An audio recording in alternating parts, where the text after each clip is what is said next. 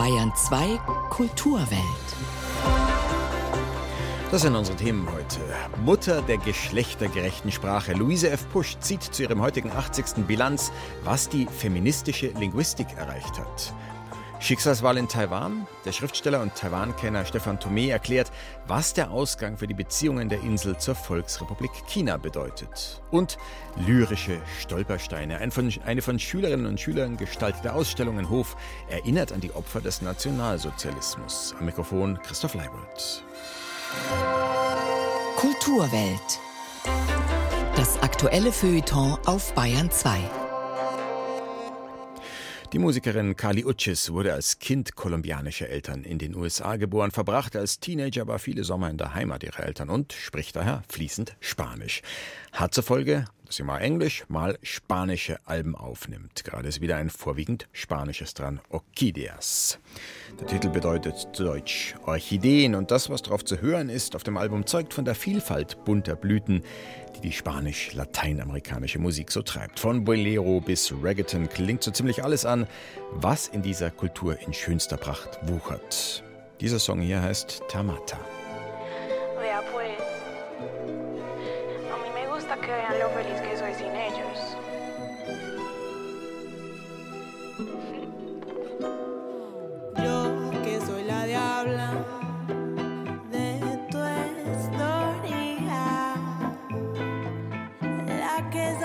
Que para volar me tocaría encontrar mis propias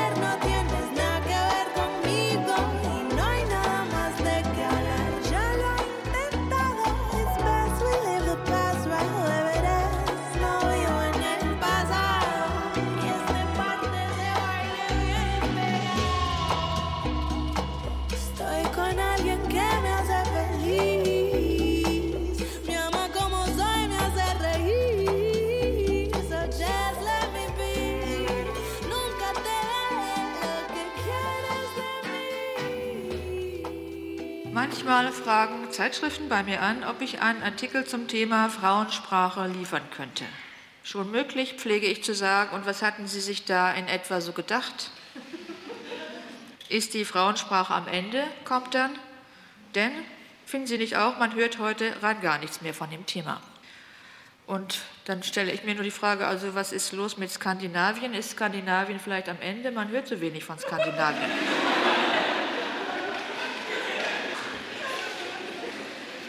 Mann hört vielleicht nichts, Frau dagegen sehr wohl. Frau hört vor allem viel wüstes Schimpfen von männlicher Seite. Schön, sagt sich Frau, die Jungs nehmen das Thema jetzt ernster, weil es allmählich ernst wird. Das erklärte die Sprachwissenschaftlerin Luise F. Pusch in einem Vortrag und zwar bereits Mitte der 1990er. Pusch gilt als Mutter der gendergerechten Sprache, weshalb sie naturgemäß über die Jahre besonders viel vom besagten Wüstenschimpfen abbekommen hat. Und selbst heute, an die 30 Jahre später, hat sich die Lage nicht wirklich entspannt, wie die weit verbreitete Rede vom Gender-Wahn, Gender-Gaga oder der Gender-Ideologie belegt. Heute wird Luise F. Pusch 80. Anlass für meinen Kollegen Tilman Urbach, mit ihr über Geschichte und Gegenwart der feministischen Linguistik zu sprechen.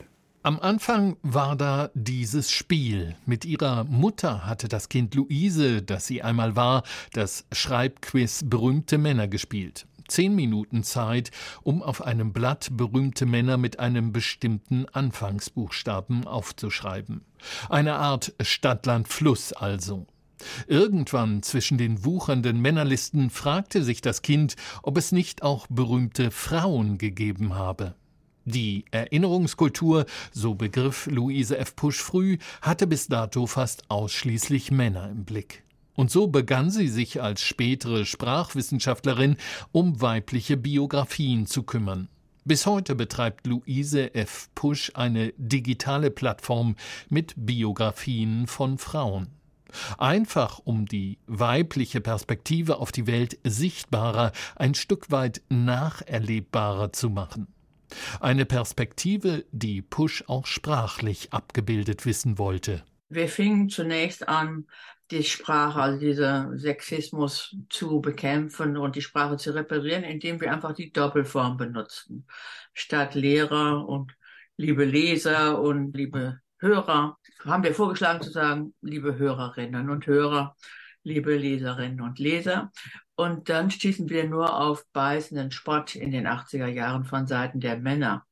Die sagten, ihr seid verrückt, diese Verdopplung kann niemand aushalten, die ganze Sprache wird verhunzt und verschandelt. Und daraufhin haben wir dann gesagt, gut, wir finden auch, es ist zu lästig, die Männer immer mitzuerwähnen. Dann reden wir doch jetzt einfach nur noch von Leserinnen und die Männer sind immer herzlich mitgemeint. Also die ganze Sache mal umgedreht. Wir haben das auch verkauft als Empathietraining für Männer, damit sie mal sehen, wie das eigentlich ist, immer raten zu müssen. Bin ich nun gemeint? Über Jahrzehnte analysierte Luise F. Pusch das Deutsche als Männersprache, wie ein Buchtitel von ihr heißt. 1984 erschienen, ist es mittlerweile das bestverkaufte sprachwissenschaftliche Werk der deutschen Nachkriegsgeschichte. Sprachermittlung, die seziert, provoziert, offenlegt, wo Sprache allein männliche Sicht und Denkweisen transportiert, das als Zielvorgabe, als Lebensaufgabe. Aber kann man dieser skeptischen Aufsicht auf die Sprache nicht auch eine tiefe Liebe zur Sprache ablauschen? Ja, selbstverständlich. Also ohne eine große Liebe zur deutschen Sprache wäre ich ja auch nie Sprachwissenschaftlerin geworden. Dann wäre ich vielleicht Ingenieurin geworden oder Reitlehrerin. 1944 in Gütersloh geboren, begreift sie als Studentin, dass sie sich zu Frauen hingezogen fühlt. 1983 schreibt sie im Sammelband Feminismus Inspektion der Herrenkultur über ihre Erfahrungen als lesbische Frau, damals unter Pseudonym. Sie brauchte zahlreiche Therapien, um sich als normal zu akzeptieren. Dieser Normalität auch und gerade in einer gendergerechten Sprache, findet sie, sind wir heute näher gekommen durch die Queer Community etwa seit 2000 hat diese sprachkritische Bewegung einen großen Schub bekommen, weil diesmal erstmals sich viele Männer beteiligt haben. Und Männer haben bekanntlich ein viel größeres Anspruchsdenken als Frauen. Frauen sind ja erzogen worden dazu, zurückhaltend und bescheiden zu sein. Und Männer stellen Forderungen und fahren dann auch mit dem Traktor auf die Straßen und so weiter. Also die sind laut und deutlich. Und deswegen hat die sprachkritische Bewegung dann sehr viel Schub bekommen. Das Maskulinum, so hat es Luise Pusch einmal gesagt, ist nicht mehr das, was es einmal war. Kann man verkürzt sagen, dass das auch ihre Lebensleistung ist? Das gehört wahrscheinlich dazu, das Bewusstsein geschärft zu haben darüber, dass unsere Sprache, so wie, wir sie vorgefunden haben in den 70er, 80er Jahren, als ich mich da dran gemacht habe, dass diese Sprache extrem sexistisch ist, schädlich für Frauen und dass Männer damit bevorzugt werden. Und das kann eigentlich nicht so bleiben. Das ist antidemokratisch. Wie hältst du es mit der Volksrepublik China? Das sei die Gretchenfrage der taiwanischen Politik, so schreibt es der Schriftsteller Stefan Thome in seinem Buch Gebrauchsanweisung für Taiwan. Diese Gretchenfrage stellt sich ganz besonders natürlich an einem Tag wie gestern, als Parlament und Präsident neu gewählt wurden auf der Pazifikinsel. Zur Wahl fürs höchste Amt standen Lai Jingde von der China-kritischen Demokratischen Fortschrittspartei DPP die auch zuletzt die Präsidentin gestellt hatte, sowie zwei China-freundlichere Kandidaten, nämlich Ho Yo-i von der Partei Kuomintang, kurz KMT, sowie Ko Wen-je von der noch jungen taiwanischen Volkspartei, die zum Beispiel beide für Verhandlungen über ein Handelsabkommen mit China plädieren. Über die Wahl will ich nun reden mit Stefan Thomé, der neben der Gebrauchsanweisung für Taiwan auch Romane geschrieben hat, die dort spielen. Zuletzt erschienen Pflaumenregen und für den Taiwan zweite Heimat ist. Hallo. Ja, hallo. Als Sieger aus der Wahl hervorgegangen ist Lai Jingda, der, was seine Haltung angeht, klar für Distanz zur Volksrepublik steht. Peking dürfte das nicht gefallen. Ihnen eher, nehme ich an. Das ist durchaus richtig, ja. Ich habe ihm die Daumen gedrückt. Ich halte ihn von diesen drei Kandidaten für den mit der größten Erfahrung. Er war schon Premierminister, war Bürgermeister in der Stadt, er war zuletzt Vizepräsident von der jetzt ausscheidenden Präsidentin Tsai Ing-wen. Also ich fand dieses Ticket von allen drei am überzeugendsten. Insofern hat mich das äh, gefreut, dass sie zumindest das Präsidentenamt gewonnen haben. Wobei der Wahlausgang ja nicht ganz unheikel ist. Also wenn die Haltung zur Volksrepublik die Gretchenfrage für Taiwan ist, dann ist es ja umgekehrt auch für Peking eine Art Richtungswahl. Und dort nannte man Lai schon vor der Wahl einen Zitat Zerstörer des Friedens. Und Staats- und Parteichef Xi Jinping erklärte unlängst unverhohlen, die Wiedervereinigung mit Taiwan sei, Zitat, historisch unvermeidbar. Jetzt, wo Taiwan also weiterhin China kritisch regiert wird von einem Präsidenten, ist da die Gefahr gestiegen, dass China diesem verbalen Aufrüsten militärische Taten folgen lässt? Also die Gefahr einer Eskalation in der Taiwanstraße, die steigt. Die steigt seit Jahren. Das liegt aber nicht äh, unbedingt daran, wie sich die Taiwaner hier entscheiden bei ihren demokratischen Wahlen und welche Vertretung sie sich geben, sondern das hat vor allen Dingen damit zu tun, dass äh, Peking die Betriebstemperatur, sozusagen das Klima in der Taiwanstraße stetig erhöht, den Druck erhöht auf Taiwan durch militärische Provokationen und durch diese Ansagen, dass, wie die Sie gerade zitiert haben, die Wiedervereinigung ist ein unausweichlicher Trend der Geschichte. Das sehen die Leute hier eben anders, weil ihnen ihre Freiheit und ihre demokratische Selbstbestimmung am Herzen liegt. Und die kommunistische Führung in Peking wiederum hat großes Interesse, den schwarzen Peter Taiwan zuzuschieben und so zu tun, als äh, gingen diese Spannungen alle von hier aus. Und deshalb sind sie so sehr darum bemüht, die DPP, die Demokratische Fortschrittspartei, als Separatisten zu brandmarken obwohl die seit langer Zeit eigentlich einen ziemlich pragmatischen Kurs verfolgen und davon Abstand genommen haben, Taiwan für formal unabhängig zu erklären. Sie bestehen eben auf der Eigenständigkeit, dass Taiwan über seine eigenen Belange selbst entscheiden kann. Sie haben schon gesagt, eben dieses formal unabhängig oder nicht, man muss die besondere Lage eigentlich verstehen. Diesen offiziellen Status von Taiwan, die sind eigentlich de facto unabhängig, aber nicht formell. Ich glaube, das wissen die meisten Leute hier nicht so genau. Erklären Sie das kurz, diesen prekären Status. Das ist sehr schwierig. Taiwan hat mal zu China gehört, zuletzt in der Kaiserzeit im 19. Jahrhundert. Dann war es 50 Jahre lang eine äh, japanische Kolonie. Und dann nach dem verlorenen Bürgerkrieg gegen die Kommunisten unter Mao Zedong hat sich Chiang Kai-shek, der lange Zeit als Diktator die Republik China regiert hat, nach Taiwan zurückgezogen. Deshalb heißt Taiwan offiziell eben auch noch die Republik China. Und sie ist de facto unabhängig, weil die Taiwaner ihr eigenes Staatsgebiet haben, ihre eigenen Wahlen durchführen, inzwischen eigene Währung, eigene Verfassung, eigenes Militär und Polizei und so weiter. Sie erfüllen in dieser Hinsicht alle äh, formalen Kriterien für einen unabhängigen Staat. Aber es fehlt eben die Anerkennung und die fehlt deshalb, weil in Peking das Ein-China-Prinzip hochgehalten wird, demzufolge es nur ein China gibt, zu dem auch Taiwan gehört und dessen einzige legitime Regierung in Peking sitzt. Aber Taiwan hat sich gemausert von einer Diktatur zur Demokratie. Und in diesem Prozess haben sie eben auch ein eigenes Selbstverständnis ausgebildet. Und deshalb heißen sie zwar formal noch Republik China. Aber tatsächlich nennen die meisten Leute ihr Land inzwischen Taiwan und fühlen sich als Taiwanerinnen und Taiwaner und halten gar nichts davon, dass man in Peking glaubt, über die Belange hier auf der Insel bestimmen zu können. Wobei zählt man die Stimmen zusammen, die die Oppositionskandidaten bekommen haben, dann haben ja doch zumindest mehr Taiwanerinnen und Taiwaner eine etwas China-freundlichere Politik gewählt. Sie haben ja gerade gesagt, aber eine Wiedervereinigung will eigentlich keiner. Heißt es, viele Menschen haben, wenn sie China-freundlich gewählt haben, das vor allem deshalb getan, weil es ihnen klüger scheint, nicht zu sehr auf Konfrontationskurs zu gehen mit Peking? Ja, das ist natürlich ein schwieriger Balanceakt, den Taiwan äh, vollziehen muss. So wie Peking den Druck immer erhöht, ist es für Taiwan schwierig, seine Eigenständigkeit zu bewahren, ohne in zu große Abhängigkeit zu China zu gelangen. Denn natürlich will auch Taiwan vom chinesischen Markt profitieren und tut das seit langem. Die Wirtschaftsbeziehungen zwischen beiden Teilen sind ja ungeachtet der politischen Spannungen sehr, sehr eng. Und das ist für Taiwan auch weiterhin sehr wichtig. Also da regiert ein bisschen die ökonomische und dann auch die politische Vernunft. Das sieht im Übrigen auch die TPP nicht so ganz anders. Auch die verlangen ja nicht, dass man diese Wirtschaftsbeziehungen einstellt. Aber da gibt es eben verschiedene Schattierungen.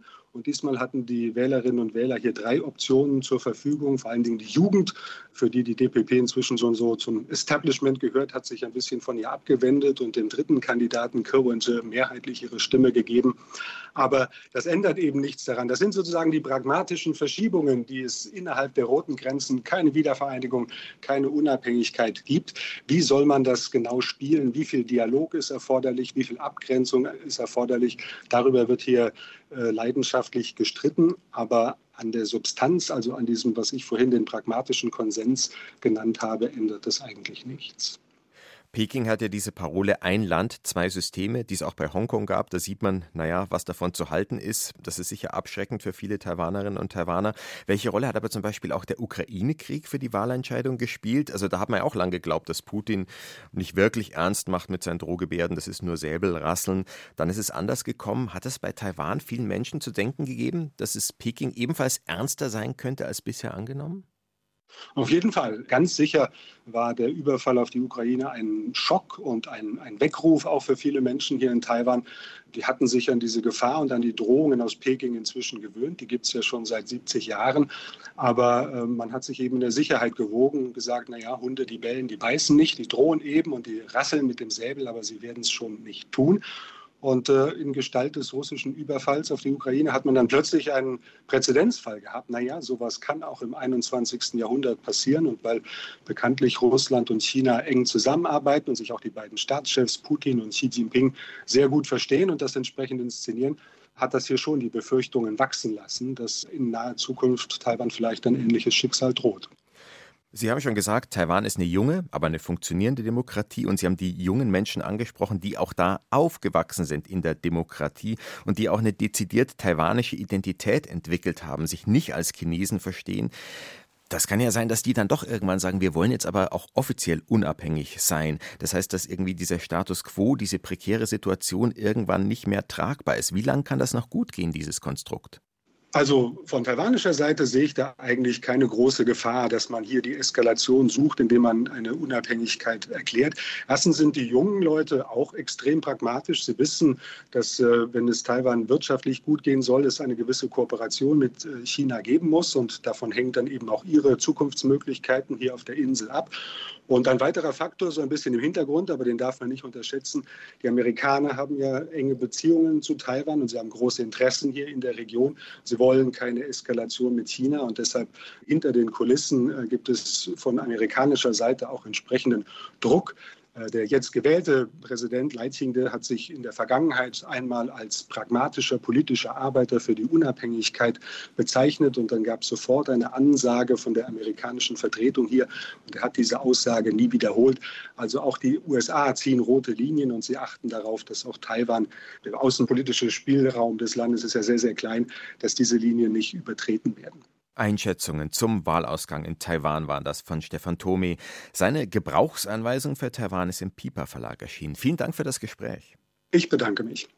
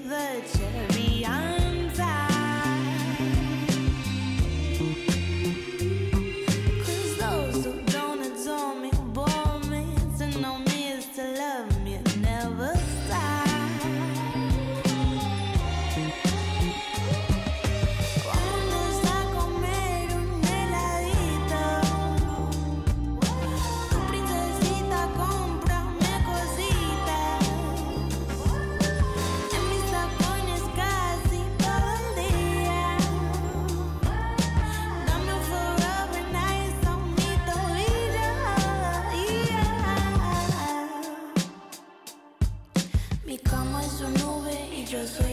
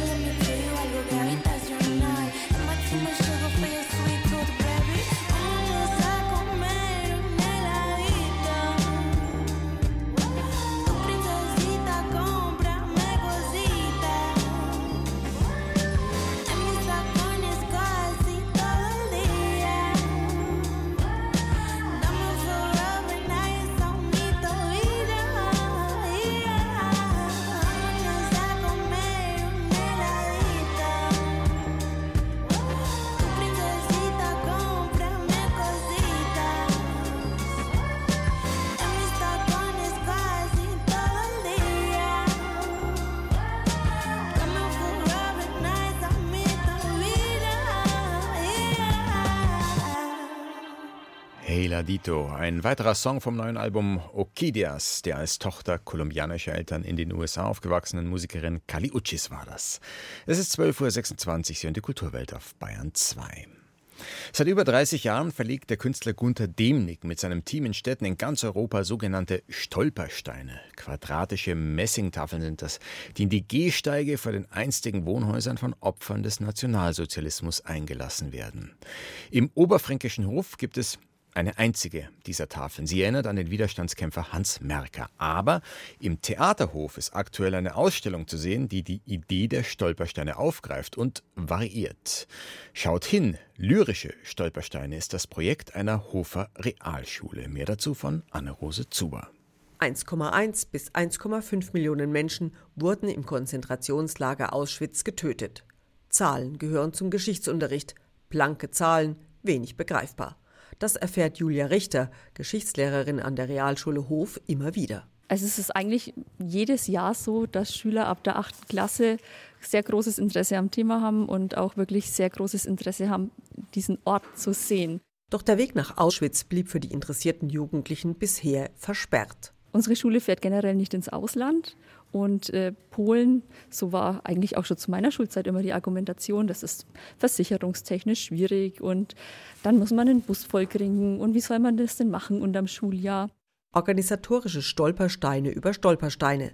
Doch im Herbst 2022 begannen Julia Richter und ihre Kolleginnen und Kollegen, sie aus dem Weg zu räumen. Die einfache Lösung war, dass man es anbietet und dann wirklich innerhalb von einer Woche einen Bus mit 60 interessierten Freiwilligen zusammenkriegt, die auch bereit sind, übers Wochenende ihre Freizeit zu opfern. Es machte sich eine bunt zusammengewürfelte Gruppe aus acht bis zehn Klässern auf den Weg, die sich vorher mit dem Thema Judenverfolgung Holocaust mehr oder auch weniger beschäftigt hatten. Also ich habe noch nie wirklich mit meiner Mutter drüber geredet. Sie wollte mich schon mal so drüber aufklären, aber ich war noch nicht bereit dafür, sowas einzugehen, weil das ist halt schon krass. Ich habe mich dafür schon ein bisschen interessiert und ich habe mich auch auf diese Auslandsfahrt gefreut. Für mich war das auch immer ein sehr interessantes Thema. Du erfährst halt trotzdem von den Urgroßeltern nicht ganz so viel, was darüber geschehen ist und die schweigen auch gern darüber, was damals passiert ist und somit möchtest du dich selber halt damit informieren. Das Interesse war geweckt und so kam dann ein Stein nach dem anderen ins Rollen. Und dann haben wir uns gedacht, gut, einfach nur eine Fahrt, ohne dass ein Ergebnis dabei rauskommt, ist ein bisschen wenig. Und so kam die Idee der lyrischen Stolpersteine. Das sind große Stoffsteine, rundherum bedruckt mit Texten der Schülerinnen und Schüler. Sie liegen quer verteilt in der Ausstellung im Hofer Theaterfoyer, laden ein, genauer hinzuschauen, den Blickwinkel zu ändern. Das Thema Judenverfolgung wird begreifbar. Die Hofer Schülerinnen und Schüler haben zum einen Fakten zusammengetragen, schon bei einer Stadtführung auf den Spuren jüdischer Mitbürger in Hof und dann auch auf der Exkursion rund um Krakau erklärt die 14-jährige Nela. Wir haben erst Informationen gesammelt im Museum von Schindler. Dann waren wir auch in Auschwitz und haben dort aus den Plakaten, die dort ausgehängt waren, viele Informationen rausgeschrieben. Die Ausstellung ist aber weit mehr als eine reine Infovermittlung. Die Jugendlichen haben ihre Eindrücke der schier unbegreifbaren Gräueltaten in eindrucksvollen Texten zusammengefasst.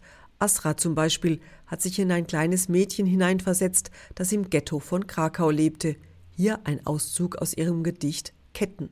Sie halten uns fest, wie an Ketten, die an uns ziehen, denn sie lassen niemanden fliehen. Das Gefühl, dass es auch mich trifft, fühlt sich an wie Gift. Alle müssen wissen, was hier passiert, wie schnell man sein Leben verliert. Und nur das kann uns vielleicht noch retten. Und wir werden sie los, diese unsichtbaren Ketten. Beeindruckend auch drei große Gebetsfahnen. Christliche, muslimische und jüdische Jugendliche aus Hof haben sie nach dem Auschwitz-Besuch geschrieben. Diese gemeinsame Auseinandersetzung des komplexen Themas lobt auch Ludwig Spähnle. Der Antisemitismusbeauftragte der Staatsregierung hat die Schirmherrschaft für die professionell aufgemachte Ausstellung mitsamt Begleitbroschüre übernommen. Bis zum 27. Januar, dem Holocaust-Gedenktag, sind die lyrischen Stolpersteine im Theaterhof zu erleben.